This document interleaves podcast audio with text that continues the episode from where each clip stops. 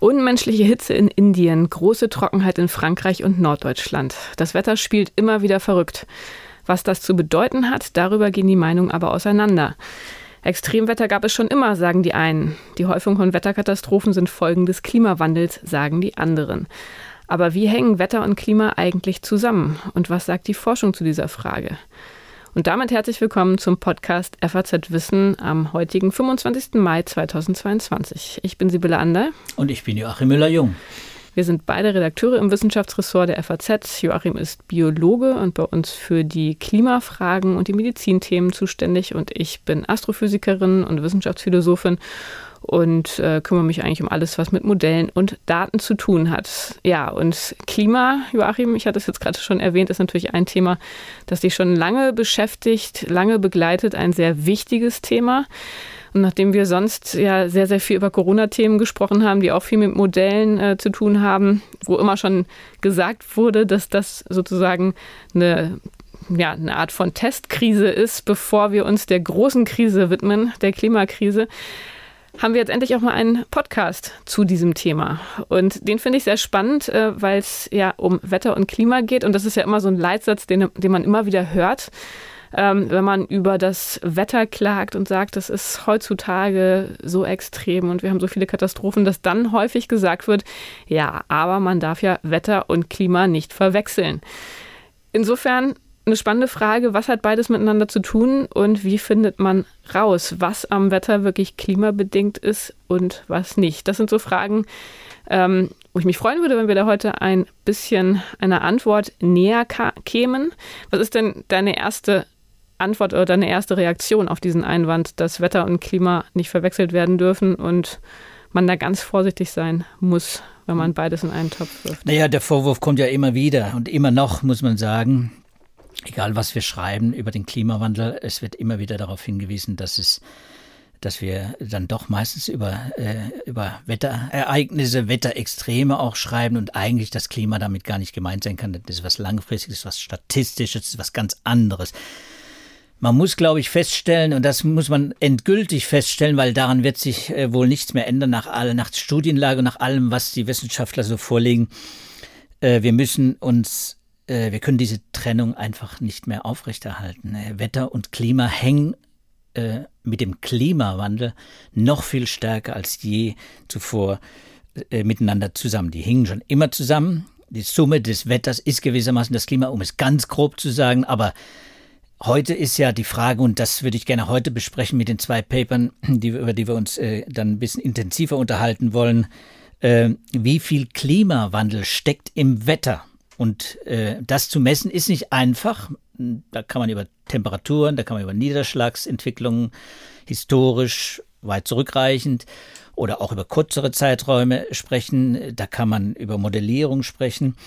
Äh, am einfachsten, und wir müssen über Modellierung sprechen, am einfachsten ist es, wenn wir davon ausgehen, dass eben äh, der Klimawandel sich am eintrüglichsten durch Extremereignisse zeigt. Immer dann kann man äh, in der Klimawissenschaft heute jedenfalls bei dem Ausmaß, wir haben jetzt 1,2 Grad globale äh, Erwärmungszeit, Beginn der Industrialisierung im Durchschnitt betrachtet und im Weltmaßstab betrachtet. Da gibt es übrigens auch immer wieder Kritik, aber das, das lassen wir mal alles außen vor. Also wenn man äh, so betrachtet, dann muss man sagen, am ehesten kann man es eben weniger in Durchschnittstemperaturen, in, in mittleren Anomalien und sowas, kann man es auch erfassen. Der IPCC fasst diese Studien ja auch alle äh, zusammen. Aber es gibt einen Zweig innerhalb der Klimaforschung, ich nenne sie gerne die Klimaforensiker, weil sie weil sie gewissermaßen den Hergang von solchen Extremereignissen, Wetterextremen wie Dürren, Hitze, äh, Überflutungen,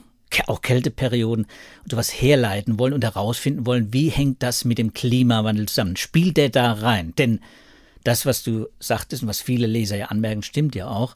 Es gab schon immer Naturkatastrophen, es gab schon immer extreme Ereignisse. Nur heute sind sie A häufiger, und zwar messbar häufiger. In, bei der Hitze ist es besonders gut messbar, weil die Temperaturen besonders äh, äh, ja gut dokumentiert sind, auch historisch gut dokumentiert sind, auch indirekt dokumentierbar sind. durch geologische, durch biologische Archive, die wir haben, also Wachstumsringe etc. Ähm, aber eben auch Niederschläge zum Beispiel sind. Und andere extreme Ereignisse sind eben schwieriger, also Wasser, extreme Wasserknappheit oder äh, sowas. Ähm, das ist eben schwerer historisch auch zu dokumentieren, vor allem wenn wir über Dürre reden. Und da wollen wir ja heute auch reden. Wir reden über Hitze und über Dürre und das historisch zu dokumentieren. Bei dem Begriff, den man heute von Dürre und Trockenheit hat, ist gar nicht so einfach. Ähm, Hitze und Dürre wird ja oft zusammengedacht. Dürre und Trockenheit, ist das dasselbe? Vielleicht können wir erstmal so ein bisschen eine Begriffsklärung machen, bevor wir hier in die Details einsteigen. Ja, Hitze ist etwas anderes als Dürre und Trockenheit. Aber Dürre und Trockenheit hängen natürlich äh, sehr eng zusammen. Dürre ist, ist, die, ist das Superlativ äh, einer extrem einer Trockenheit. Und äh, es gibt den wunderbaren äh, vom Umweltforschungszentrum Leipzig eingerichteten Dürremonitor. Da kann jeder, äh, wir werden das verlinken auch in den Shownotes, da kann jeder reinsehen.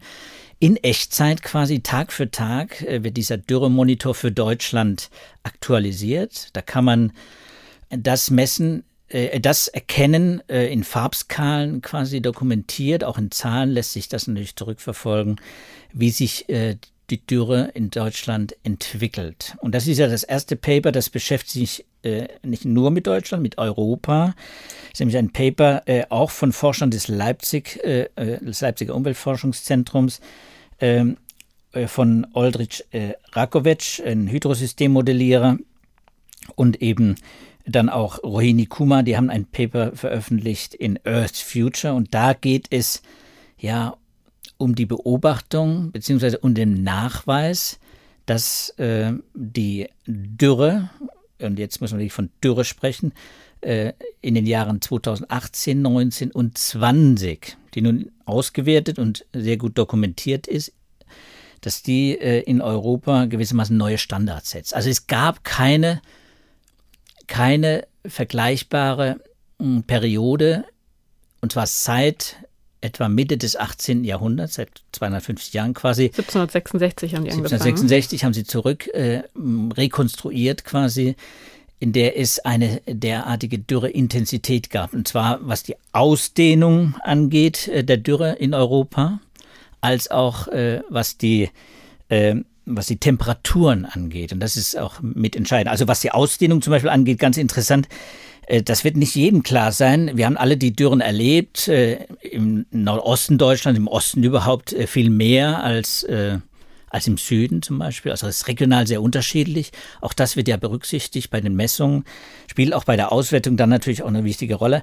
Aber 36 Prozent, wenn man es über Europa nimmt, 36 Prozent der europäischen Landfläche waren von der Dürre betroffen. Das, es gibt fünf Trockenheitsklassen quasi. Wir reden immer bei Dürre von Bodenfeuchte. Und bei der Hitze reden wir eben von Temperaturen. Das ist der Unterschied. Und wie wird das genau gemessen? Bodenfeuchte? Ja, das wird natürlich, es gibt, äh, es gibt natürlich Messstellen, äh, und zwar äh, inzwischen sehr gut ausgebaute Messstellen, in denen die Bodenfeuchte gemessen wird, aber auch mit Satelliten äh, lässt sich das gut messen, zumindest die oberen Bereiche. Gemessen wird bis, bis in etwa zwei Meter, 1,8 Meter äh, Tiefe. Äh, und das wird auch dann natürlich unterschiedliche Bodenklassen auch, auch unterschiedlich wichtig für die Vegetation, klar für die Landwirtschaft ganz wichtig. Das wird alles auch dokumentiert. Das ist dann sowas wie Wassermenge pro Kubikmeter Erde.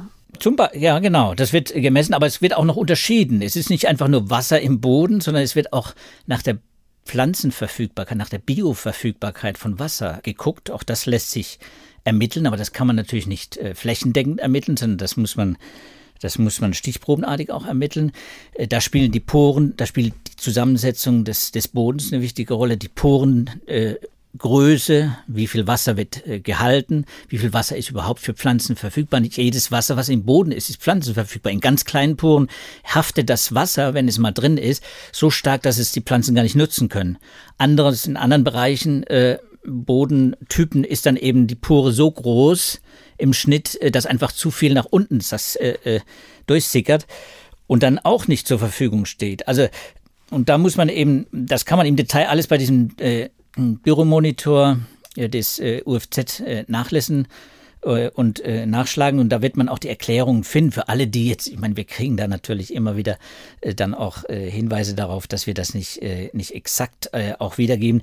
Das ist das Problem bei solchen Podcasts, aber eben auch bei Artikeln, die wir darüber schreiben. Man kann das im Detail nicht so genau dokumentieren. Gut, aber diese Messung der Bodenfeuchte oder Feuchtigkeit, das ist ja ähm, relativ umständlich klingt das jetzt. Also man muss zwei Meter tief messen, dann Porengrößen und so weiter und Pflanzenverfügbarkeit prüfen. Das sind ja nun Daten, die werden sicherlich nicht von 1766 vorliegen. So Was für Daten wurden denn in dieser Studie genutzt? Nee, da wurden auch natürlich historische Daten auch genutzt. Und zwar natürlich kann man aus Pflanzenwachstum äh, kann man viele Daten äh, ermitteln. Es gibt natürlich Aufzeichnungen über Niederschlagsmengen, natürlich auch. Auch da kann man ermitteln, wie viel Wasser quasi und aufgrund der geologischen Zusammensetzung, wie viel Wasser zurückbleibt, wie viel. Man kann diese historischen Daten natürlich nicht gleichsetzen mit den aktuell gemessenen Daten, mit Sensoren gemessenen Daten, mit Satelliten gemessenen Daten. Das ist klar. Deswegen braucht man auch Klimamodelle, um da gewissermaßen die Datenlücken, die es gibt, unweigerlich gibt. Die gibt es ja regional noch viel größere, als sie wie man sie sagen, als, als sie methodisch äh, auch vorliegen. Wir haben methodische Lücken und Unsicherheiten und wir haben wir haben äh, geografische und topologische Unsicherheiten auch. Es hat sich ja auch was verändert. Die Vegetation hat sich ja auch verändert. Das muss ja alles auch mit berücksichtigt werden. Und dafür werden dann so Leute wie eben äh, wie der Rakovic, die dann eben äh, Modelle entwickeln, das hat man am UFZ eben auch gemacht, solche Umweltsystemmodelle, in denen solche Parameter mit eingebaut werden. Aber das sind natürlich dann Näherungen, das sind Schätzungen zum großen Teil und deswegen kann man da keine direkten Vergleiche ziehen. Aber bei der Größenordnung, um das nochmal zu sagen, die Größenordnung dieser Dürre 2018 bis 20, die ist eben so extrem äh, abweichend vom Normalzustand, in Europa, zumindest in Frankreich zum Beispiel, in Tschechien und in Deutschland, da war das Zentrum quasi, dass es nicht nur die, die Landfläche ist, dieses ein Drittel der Landfläche betroffen war. Das gab es schon früher, in früheren äh, äh, Dürreperioden. Da war es äh, zum Teil auch sogar noch eine größere Landfläche betroffen. Aber dann kommt noch dazu, dass es eben sehr lang dauerte, diese Dürre, 33 Monate. Auch da gab es schon mal äh, Fälle, wo dann äh, eine Dürre dann auch 35 Monate war. Aber die Hydrologen und die äh, Klimatologen sprechen in dem Fall von sogenannten trockenen äh, äh, Hitzeperioden, die es damals gab, wo eben nicht so viel äh, Feuchtigkeit äh, da war äh, und wo eben die Temperaturen vor allem, also aufgrund der Temperaturen eben weniger Feuchtigkeit in der Luft war äh, und weniger Regen gefallen ist und äh, deswegen trockene Hitze, die da äh, vorgeherrscht hat, äh, das war im, im 19. Jahrhundert zum Beispiel mal der Fall. Da muss man sagen, ist ganz entscheidend bei dieser neuen Dürre und dieser neuen Benchmark, diesem neuen Standard, der für Dürren in Europa jetzt quasi aufgestellt wurde durch dieses Paper, äh, dass wir eben es mit einer extremen Luftanomalie zu, zu tun haben. Wir haben 2,8 Grad, nicht etwa diese 1,2 Grad globale Erwärmung. Wir rechnen für Europa eine durchschnittliche Erwärmung seit der Industrialisierung von 2,8 Grad im Mittel. Äh, das sind wir jetzt regional, ist es auch noch wieder sehr unterschiedlich, aber 2,8 Grad, äh, das, das kann man sich kaum vorstellen, dass das natürlich dann auch was die Wasserversorgung, was die hydrologischen Kreisläufe angeht, natürlich sich nicht anders auswirkt als als damals in, im 19. oder das 18. Jahrhundert, da waren die Temperaturen eben sehr viel niedriger und das verändert die Wasserkreisläufe, verändert auch die Flussläufe. Also nochmal, damit ich es richtig verstehe, das ist ähm, eine Oberflächenlufttemperatur? Das ist eine Oberflächenlufttemperatur, genau, 2,8 ähm, Grad. 2,8 Grad wärmer als der Durchschnitt von wann? Als der, als der, der langjährige Durchschnitt hm. in Europa. In Europa, genau. Und das heißt, dass das auch maßgeblich dazu beigetragen hat. Also es war letztendlich beides. Es gab einfach wenig Regen und es war so warm, dass die Feuchtigkeit, die da war, einfach auch verdunstet ist. Genau, genau. Also es hat einfach den, den Wasserkreislauf komplett äh, ähm, quasi verändert. Und äh, das ist auch an Flussläufen zum Beispiel, da kann die Ökologie der Flusssysteme auch, die leidet äh, extrem. Also äh, ich sage leiden, natürlich können Flussläufe nicht leiden, aber sie aus, aus der Perspektive äh, des äh, Ökosystemforschers oder dann muss man sagen, dann passiert in relativ kurzer Zeit eben relativ viel und zwar massiv zum Schlechteren. Zum Beispiel hat, haben diese, äh, diese UFC, UFZ-Gruppe ja auch aufgeschrieben, welche Auswirkungen das eben für die für die, äh, für die Ernte, für die Getreideernte hat Weizen, Gerste, Mais und sowas. Ne? Also wir reden hier nicht einfach nur über abstrakte Werte, über Temperaturen und bodenfeuchte Indexe und sowas, sondern da geht es wirklich darum, dass das ja Konsequenzen hat. Und jetzt zum langjährigen Mittel, da sind wir jetzt beim langjährigen Mittel, diese 2,8 Grad, ich will mich da korrigieren, ne? ich habe nochmal nachgedacht, 2,8 Grad, das war wirklich die, das war die Erwärmung seit der Beginn äh, des anthropogenen mhm. Klimawandels, wenn du so willst, also seit Beginn der Industrialisierung. Das ist diese 2,8 Grad zum Vergleich zu den 1,2 Grad, die wir global rechnen. Mhm. Das sind ja immer diese, also vor, vor Beginn dieses anthropogenen Klimawandels. So, und, äh, und äh, diese, diese Erntemessung, die gibt es dann etwa seit Mitte der 50er Jahre, also 60 Jahre Vergleich, 60, 70 Jahre Vergleich, den man hat. Und äh, da muss man sagen, in Europa äh, ein Minus äh, in einigen Regionen, Benelux-Länder zum Beispiel, Deutschland auch, gehört äh, dazu, Frankreich, äh, von minus 20 bis minus 40 Prozent äh, äh, gerechnet, also jetzt wieder Durchschnittswerte. Bei Weizen sind wir bei minus 17,5 äh, Prozent in dieser Zeit, also in dieser, in dieser Dürreperiode jetzt, ne? Im Vergleich zum langjährigen Mittel. Und äh, bei der Gerste sind wir eben in, in ganz Europa auch etwa 10 Prozent drunter. Also über ganz Europa gerechnet. Das heißt also, es hat wirklich Konsequenzen. So drei Jahre Dürre, Trockenheit, extreme Trockenheit. Ähm, das wirkt sich radikal auch auf die Ernte aus. Aber in dieser Studie geht es ja vor allem erstmal darum, diese Trockenperiode einzuschätzen und zu vergleichen mit vorherigen Trockenperioden, oder? Geht es da auch schon wirklich sehr stark um den Klimawandel? Naja, es geht äh, deswegen um den Klimawandel, weil es natürlich auch darum geht, Szenarien zu entwickeln, wie das eben die Klimawandelforschung und die Klimaforschung überhaupt macht und machen muss. Das wird von ihr heute verlangt und das finde ich auch richtig. Wie geht es denn weiter? Denn wir haben es ja mit einer Entwicklung zu tun, die jetzt nicht aufhört. Wir wissen, dass diese Entwicklung nicht aufhört. Diese 2,8 Grad sind auch nicht äh, das Ende der Fahnenstange. Also es wird weitergehen. Und was passiert denn dann? Und da haben eben diese, äh, hat diese Gruppe eben zwei Szenarien entwickelt beziehungsweise zwei Szenarien des IPCC benutzt. Da geht es äh, um Emissionspfade, RCP 4,5 und RCP 8,5. Das ist etwa das RCP 4,5, etwa das mittlere Erwärmungsszenario. Das ist dann, wenn wir global so bei 3 Grad, zweieinhalb, drei Grad landen. Und, ähm, und das extreme Szenario 8,5 heißt hohe Emissionen, extrem viele Emissionen äh, und extreme globale Erwärmung. Da reden wir dann über globale Temperaturanstiege von um die vier Grad oder mehr. Ähm, und äh, da muss man sagen, diese zwei Szenarien, die haben sie natürlich, die hätten auch äh, das, das, äh, das schwächste Szenario nehmen können. Äh, das gibt es auch im IPCC, aber sie haben jetzt gesagt, okay, was passiert, wenn es weitergeht wie bis jetzt? Das ist das Moderate. Wir haben ja schon Reduktionsmaßnahmen, Medikationsmaßnahmen, Emissionen und so weiter. Wir wissen, dass die schon versprochen und äh, in Kraft, aber leider noch nicht wirksam sind.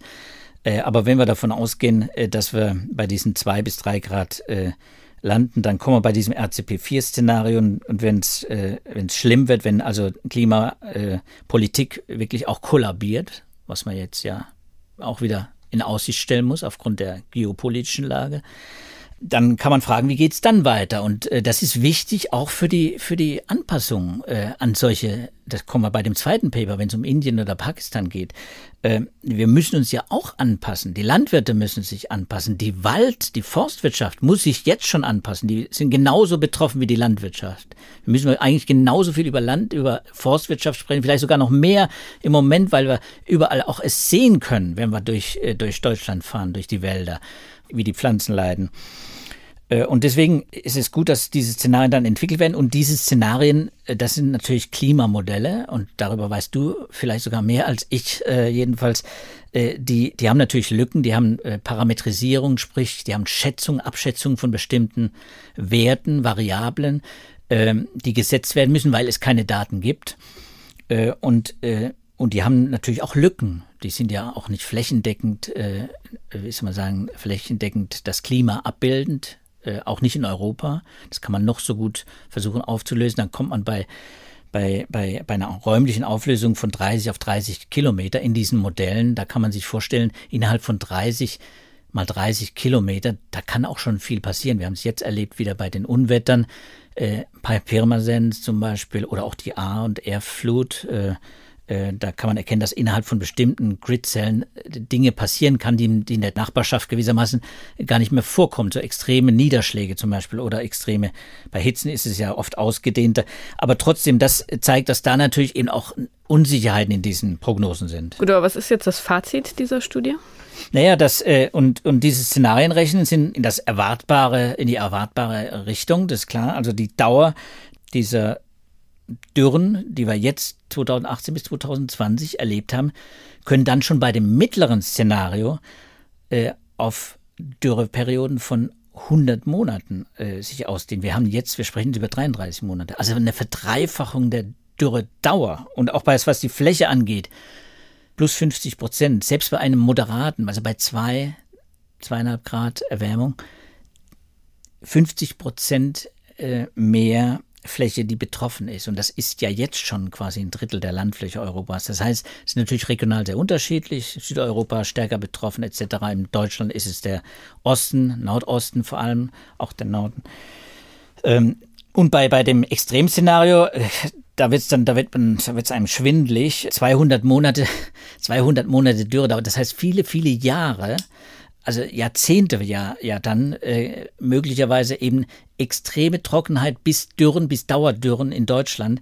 Das wird natürlich alles verändern. Und das wird nicht nur die, wie gesagt, nicht nur äh, großflächig die, die Landwirtschaft und die Forstwirtschaft, das wird natürlich auch die, die Industrie, die Energiegewinnung, alles, alles in Frage stellen. Also da muss man wirklich sagen, deswegen muss man ja wirklich auch alles tun, um, um da nochmal darauf hinzuweisen, äh, äh, Business as usual oder eben im schlimmsten Fall laissez-faire, das geht eben gar nicht mehr in der Klimapolitik. Das ist ein, ein, eine Schlussfolgerung, die man aus diesem Paper ziehen muss. Aber wie gesagt, es lohnt sich, weil es auch von der Methode her ganz interessant ist, äh, für die, alle die Kritiker, die wir ja immer noch äh, viele haben, wenn wir darüber berichten, die nicht an die an Kaffeesatzleserei glauben oder die meinen, hier wird, hier wird so, ein, so eine Art Hokuspokus-Wissenschaft betrieben da steckt Unsicherheiten drin und trotzdem muss man immer wieder darauf hinweisen, dass diese Klimamodelle, die da entwickelt und, und, und, äh, und verwendet werden und weiterentwickelt werden, aufgrund von immer mehr Daten und immer besseren Daten, äh, dass die natürlich auch äh, evaluiert werden und dass die äh, sich in der Vergangenheit, bei der Bewertung der Vergangenheit, wenn man jetzt nur die die Prognosen zum Beispiel von Anfang der 90er Jahre nimmt für die nächsten 30 Jahre, die wir jetzt ja erlebt haben, wenn man diese Verifikation, die Evaluation der Klimamodelle sich mal betrachtet und das passiert zyklisch auch mit, solchen Klimamodellen, da muss man sagen, haben die die Wirklichkeit sehr gut getroffen. Regional ist das noch nicht so ist das noch nicht so detailliert nachgewiesen. Da ist auch schwerer nachzuweisen, weil eben Datenlücken groß sind und sehr heterogen ist. Aber man muss sagen, global gesehen haben sich diese Klimamodelle, die für diese äh, Prognosen und Szenarienentwicklungen dann äh, äh, Projektionen auch äh, verwendet werden, haben die sich bewährt.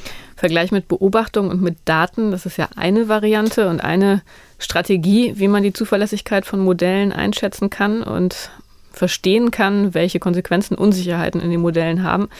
Eine andere Strategie ist ja, dass man verschiedene Modelle, die jeweils ganz unterschiedliche Annahmen haben, in die andere Daten einfließen, die eine andere Theorie vielleicht auch beinhalten, dass man die miteinander vergleicht in Ensemble-Studien und dann schaut, an welchen Punkten stimmen die überein und an welchen Punkten gibt es da offenbar dann doch ein großes Auseinanderklaffen der Vorhersagen.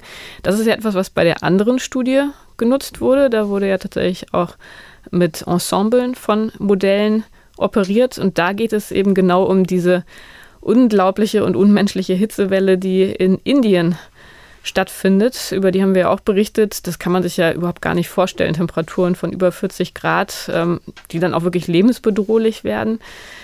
Auch natürlich ein großer Einbruch in Bezug auf die Landwirtschaft. Man hatte ja gehofft, dass Indien so ein Stück weit die Weizenkrise, die durch den Ukraine-Krieg verursacht wurde, auffangen kann. Das ist jetzt durch diese Hitzewelle, ähm, ja, hat sich durch diese Hitzewelle leider ähm, aufgelöst, diese Hoffnung, dass Indien einspringen kann. Das wurde jetzt ähm, dann doch recht schnell analysiert, muss man sagen. Ich meine, die ist ja äh, immer noch im Gange, diese Extremwetterlage. Interessante Studie ist ein Preprint, sehr, sehr umfangreich.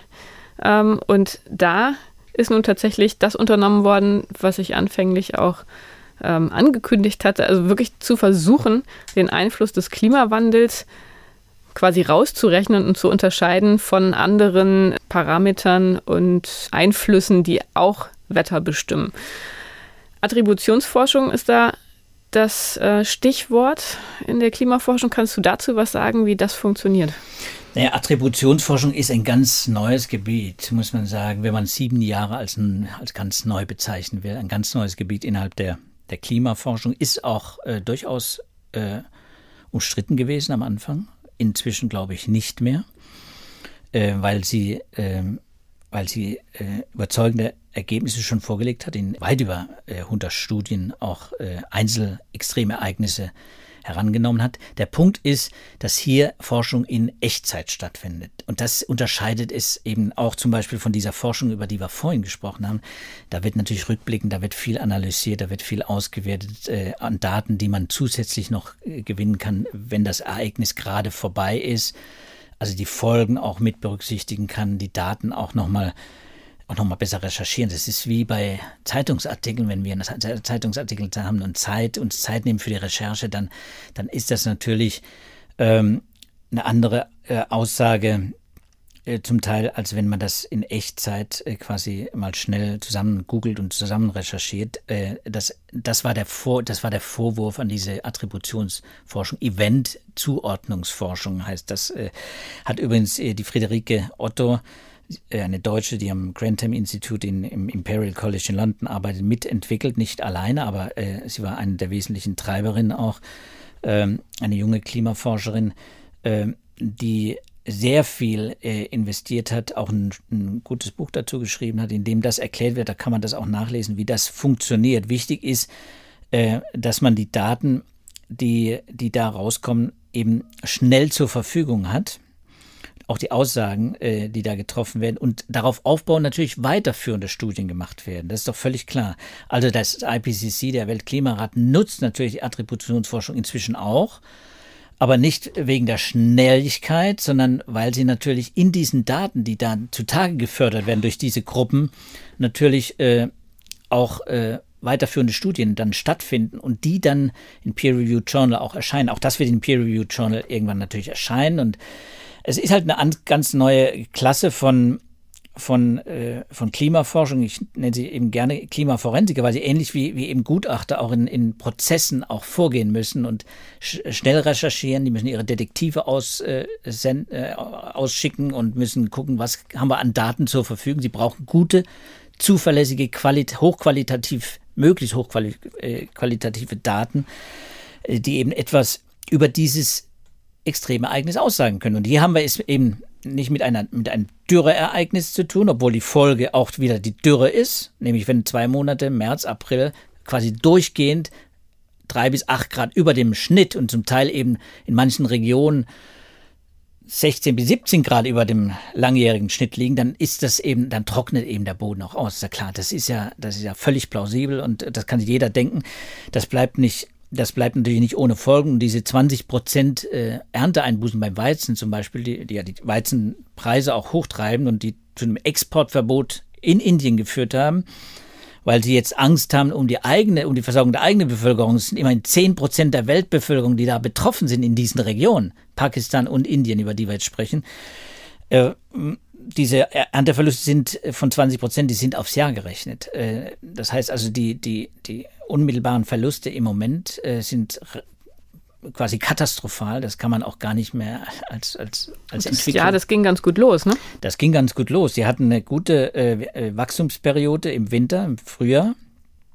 Waren gute Regenfälle, waren feucht, waren Sie hatten gerechnet mit, mit 10 Millionen Tonnen, 10 Millionen Tonnen Weizen, äh, die exportiert werden sollten. Also, das war nicht der Ernteertrag, sondern das ist der, der exportiert 10 Millionen Tonnen, vor allem auch nach Afrika.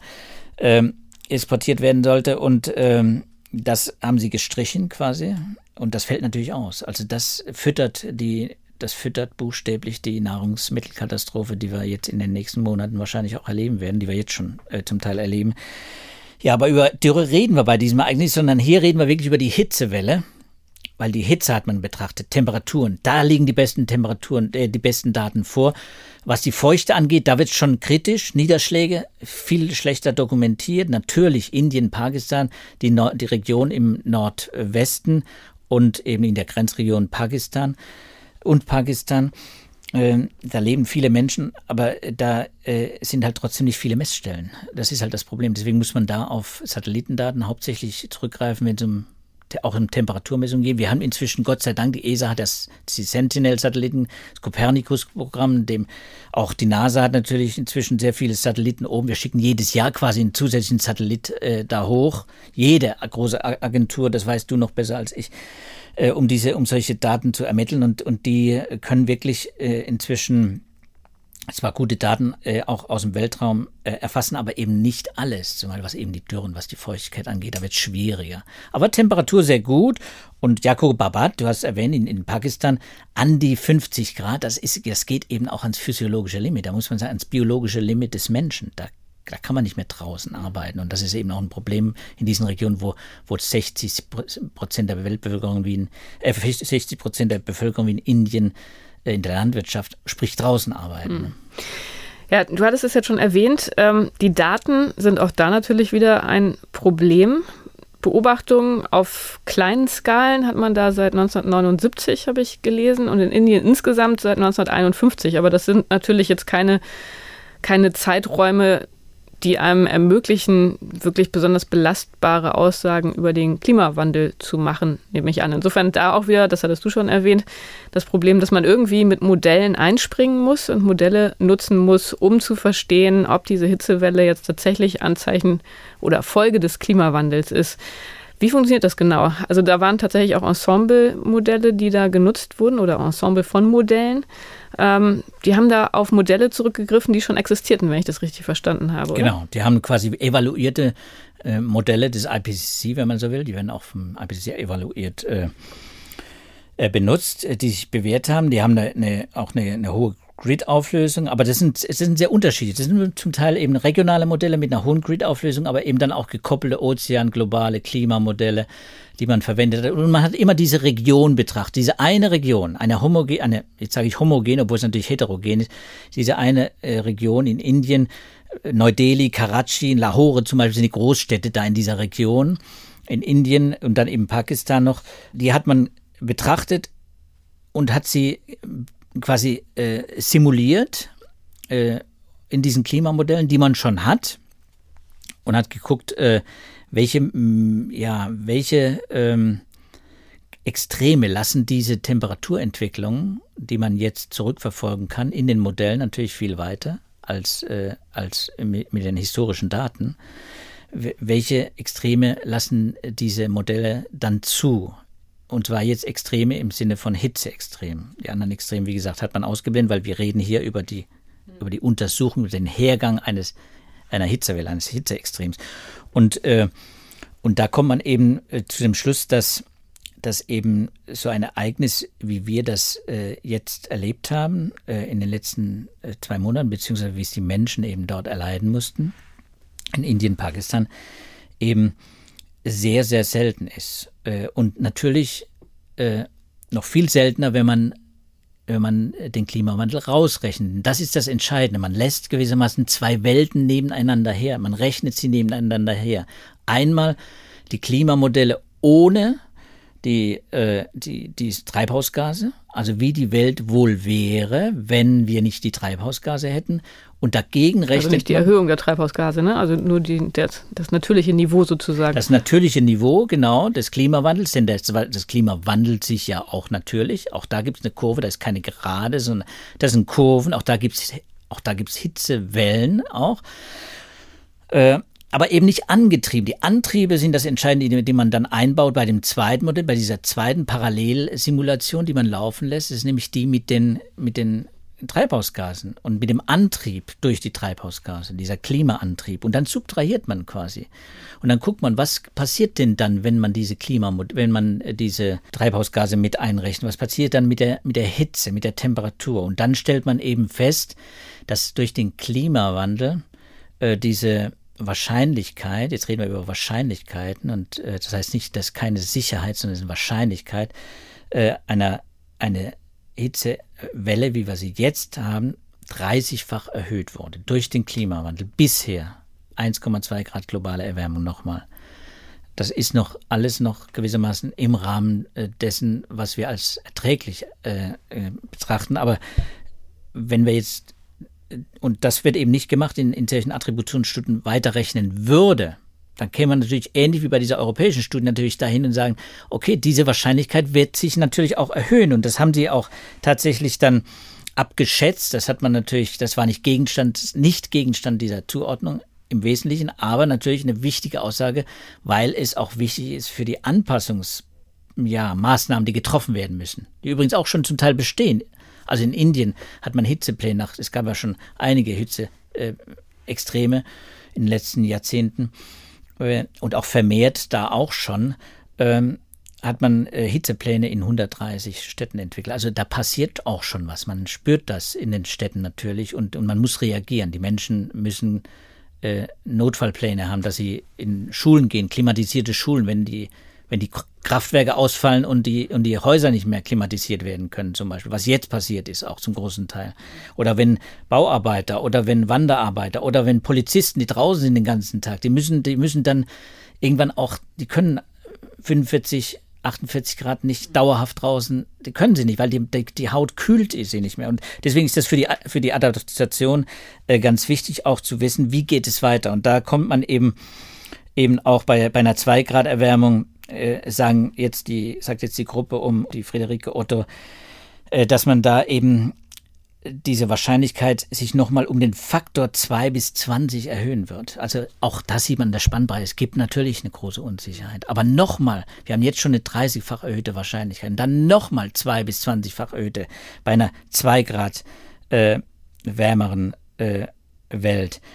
Und, und dann werden auch diese Dürren eben nicht nur von der Dauer her, wie wir das ja in Deutschland ja auch Europa äh, jetzt rekonstruiert haben, äh, von der Dauer her anders aussehen, sondern eben auch von der Höchsttemperatur. Diese Spitzen, diese Rekorde, die wir jetzt in Jakobabad zum Beispiel erlebt haben, in Pakistan, ähm, und äh, die man ja in anderen Weltgegenden, wir haben ja immer wieder jetzt darüber berichtet in den letzten Jahren, immer wieder neue Rekorde. Diese Rekorde sind eben auch Ergebnis dieser Klimawandelverschiebungen.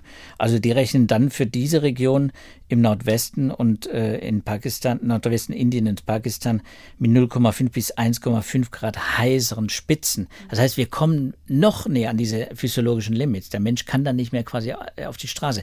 Die arabische Halbinsel übrigens auch eine sehr, sehr stark betroffene Region, wobei, und da muss man auf einen Text äh, unseres Kollegen Andreas Frei verweisen, den wir in der Sonntagszeitung ja hatten, äh, zu der Feuchttemperatur, zu der Dampfhölle, die wir da drüber geschrieben haben. Die Feuchtigkeit spielt eben bei, bei der Hitze dann auch eine wichtige Rolle, wenn es um die Erträglichkeit angeht. Das heißt, Aber da das hatten die jetzt sozusagen noch Glück, weil es eine sehr trockene Hitze war. Wenn die feucht gewesen wäre, dann hätte man wahrscheinlich mit einer sehr, sehr viel höheren Zahl von Toten rechnen müssen. Genau, also man hat jetzt im Moment, das ist eben auch Teil dieses Papers, äh, und davor warnt man natürlich auch, das so äh, quasi beim Wort zu nehmen, 90 offiziell Tote. Das sind die Leute, die quasi auf der Straße umgefallen sind mit Hitzeschlag. Das hat man dann diagnostiziert. Das sind Leute, die in den Kliniken nach Hitzeschlag gestorben sind.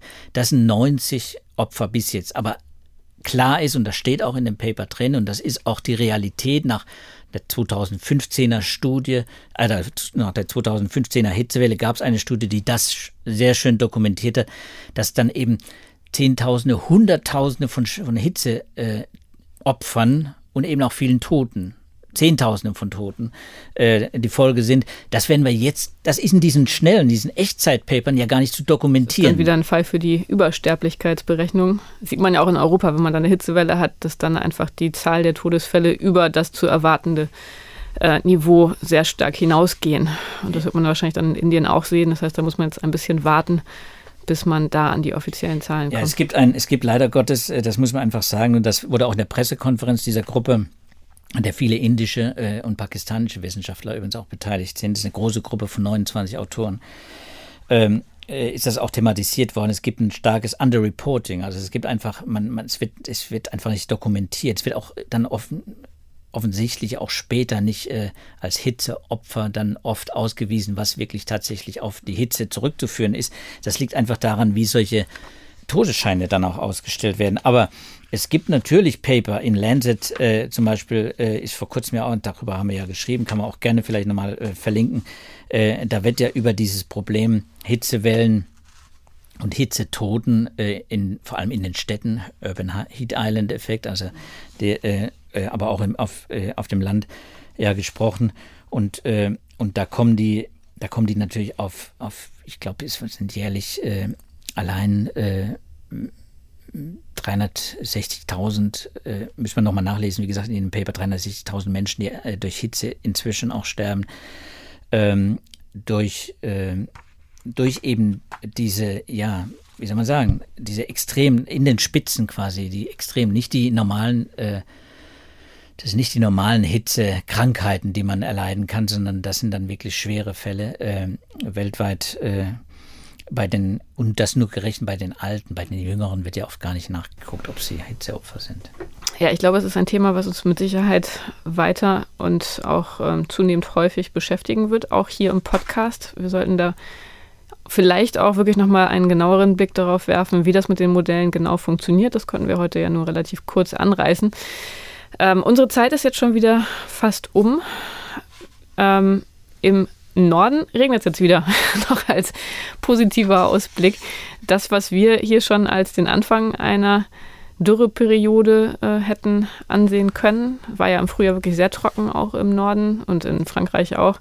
Das scheint sich jetzt ja doch nochmal abgewendet zu haben, oder was ist Ja, da wäre ich jetzt vorsichtig. Also ich bin natürlich der, ich bin der Apokalyptiker. Das ist leider Gottes so. Das ist, das ist mein Ruf und das, äh, das ist halt, wenn man danach sucht, findet man halt auch leider Gottes immer diese, diese düsteren Vorzeichen, äh, über die, die wir dann offenlegen, weil es natürlich auch äh, ja, weil, weil man die Leute natürlich auch ein bisschen warnen muss. muss schon, man muss vorsichtig sein bei solchen Eindrücken, die man, die man jetzt subjektiv und die man, die man auch meinetwegen auch im Wetterbericht jetzt äh, äh, ablesen zu hoffen meint, äh, dass äh, dass es vielleicht ja dann schon wieder vorbei ist. Wir hatten ja jetzt vor, wir hatten ja im April eine trockene äh, Phase und wir hatten ja auch da schon, es war ja sehr, sehr trocken in vielen Gegenden. Wenn man sich den Dürremonitor nochmal anguckt, da komme ich gerne nochmal drauf zurück, da kann man die letzten Wochen zum Beispiel auch nochmal rekonstruiert sehen und ähm, da kann man äh, auch das letzte Jahr rekonstruiert sehen. Und dann guckt man sich da an, wie das dann so schön wie so ein Filmchen da abläuft, wie die Ausbreitung der bodenfeuchte Werte dann ist äh, und wenn die dann in den roten Bereich geht, kann man das sehr, kann das jeder, jeder Laie sofort erkennen, dass es schon wieder, eigentlich schon wieder in die falsche Richtung geht. Ne? Und, und im Sommer, die Langzeitprognosen sehen nicht wirklich gut aus für Norddeutsch, für, für den Osten vor allem auch nicht, nicht gut aus. Brandenburg, äh, es gibt ja so ein paar äh, Hotspots in Deutschland, wo es wirklich äh, ganz extrem ist, die müssen wieder das Schlimmste fürchten. Und äh, ich weiß nicht, bei uns in Heidelberg zum Beispiel ist, äh, sieht die Sache schon wieder ganz anders aus wie in Norddeutschland. Ja, gut. ich komme aus dem Norden, insofern habe ich den besonders im Blick und ähm, wenn es da jetzt wieder vermehrt regnet in den kommenden Tagen, dann kann ich immerhin meine Eltern beruhigen, wobei die da sowieso, glaube ich, als Norddeutsche sehr leiderprobt sind, dass es insgesamt sehr, sehr gut ist und dass sie aber trotzdem ähm, ja, sich freuen sollen, dass es regnet, denn die Trockenheit ist noch nicht abgewendet. Zumindest, wenn man da so kritisch drauf schaut wie du. Und das sollten wir auch alle machen ähm, mit dem verlinkten Dürremonitor, also eine Empfehlung, sich das nochmal anzugucken, gerade wenn man kurz davor ist, sich über Regen am bevorstehenden langen Wochenende zu ärgern, sollte man das immer im Hinterkopf haben. Gutes hat, genau. genau.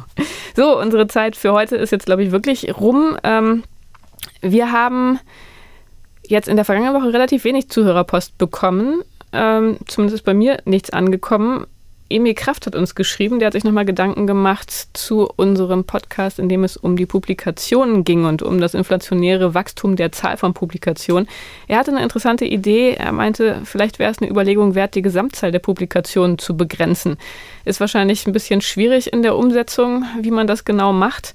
Ähm, eine andere Anregung, die hatte die Gutachter, die Reviewer zu bezahlen. Das ist, glaube ich, was, wo alle der Meinung sind, das wäre auf jeden Fall eine wichtige und gute Maßnahme, denn das ist etwas, was im Wissenschaftsbetrieb oft zu kurz kommt. Auf der einen Seite muss man ständig Gutachten schreiben, auf der anderen Seite hat man keine Zeit und man bekommt nichts dafür. Also das ist definitiv etwas, was da sehr am Argen liegt. Und äh, eine weitere Anregung von ihm war, dass man darauf achten sollte, dass Journals Non-Profit arbeiten, also dass die nicht darauf aus sind, die Zahl der Publikationen noch künstlich vielleicht zu erhöhen, sondern dass man da wirklich ein Auge drauf hat.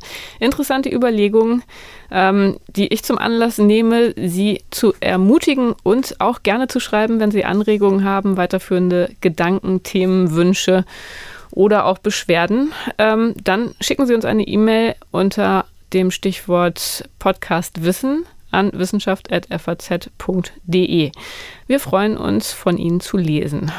Und in der kommenden Woche gibt es den nächsten Podcast. Wir haben jetzt auch ein langes Wochenende und eine entsprechende Podcast-Pause. Dieser Podcast, das war ja sozusagen die Nachholfolge aus der vergangenen Woche. Ähm, ja, in der kommenden Woche würden wir uns auch sehr freuen, wenn Sie uns dann wieder hören. Wenn Sie es nicht verpassen wollen, dann können Sie uns gerne abonnieren bei allen gängigen Podcatchern.